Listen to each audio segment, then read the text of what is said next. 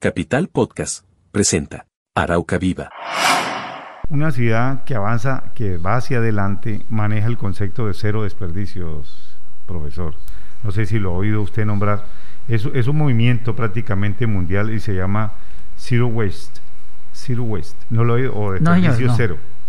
O desperdicio, Desperdicio cero. De- posiblemente con el nombre desperdicio cero sí lo habré escuchado, Sí. pero no.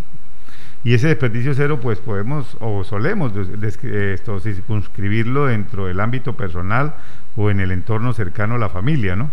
Pero no hay duda que este concepto se puede extender a colectivos mayores, como por ejemplo el caso de una ciudad.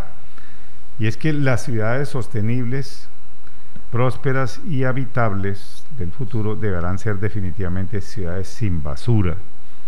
Así que en, en Colombia y todos estos países latinoamericanos vamos a tener que hacerle mucho énfasis a, énfasis al- a, a este concepto de cero desperdicio. Los alcaldes deben entender que acciones decisivas en la gestión de residuos son clave para definitivamente convertir nuestros centros urbanos en lugares, lugares más limpios, saludables, resilientes, que es una palabra muy de moda, e inclusivos.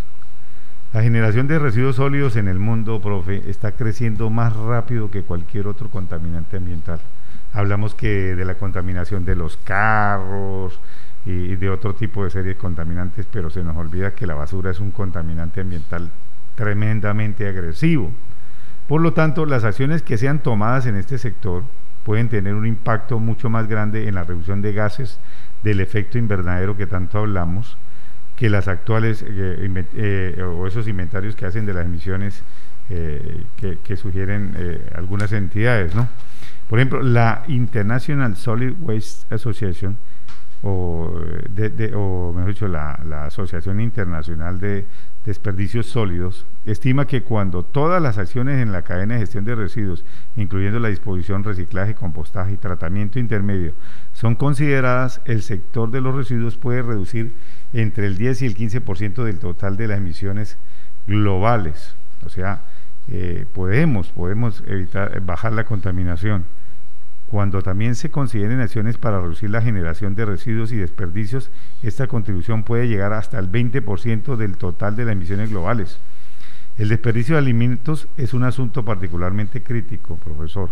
Actualmente un tercio de todos los alimentos, imagínense, un tercio de todos los alimentos producidos para consumo humano son perdidos o desperdiciados. ¿Cuánta gente se puede alimentar con ese tercio?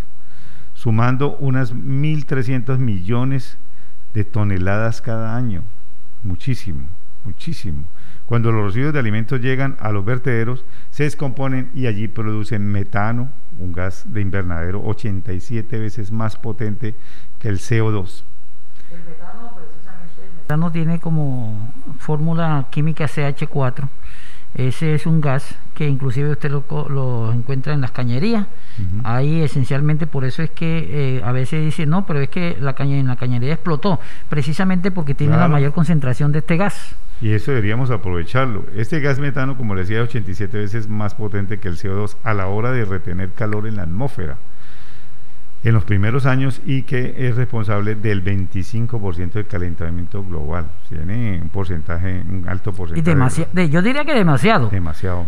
porque usted sabe lo que es el 25% del calentamiento, calentamiento global, demasiado. Pero si nosotros nos proponemos estos, eh, separar y tratar estos residuos de alimentos, en lugar de ser llevados a vertederos, pueden reproducir compost, eso yo lo hago en mi casa. Pero mire, eh, lo que usted dice es, es cierto y es esencial, pero téngalo por seguro que muchos me voy a incluir, para que no vayan, ah, que el profe no, me voy a incluir. No lo hacemos.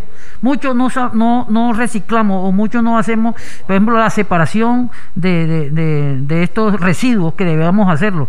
Por ejemplo, lo que es vidrio a un lado, lo que es plástico a otro lado, lo que es materia orgánica a otro lado. No lo hacemos, todo esto lo cogemos en un solo bojote, discúlpenme las expresiones, un solo bojote, le echamos en, en la bolsa de basura, la sacamos y ya. No, hay que hacer el trabajo. Sí, es un poquito de tiempo que vamos a tener en casa, pero vamos a hacerlo bien y queremos y que estamos ayudando a que el nuestro englobo terráqueo siga manteniéndose con vida. Sí, señor. Porque a donde lo llevamos es al fracaso, no digo al fracaso, a la muerte. Hagamos con Bueno. todos estos alimentos. Mire, en mi casa nosotros tenemos por costumbre todo. Usted, usted pela la papa, usted pela el plátano, las frutas.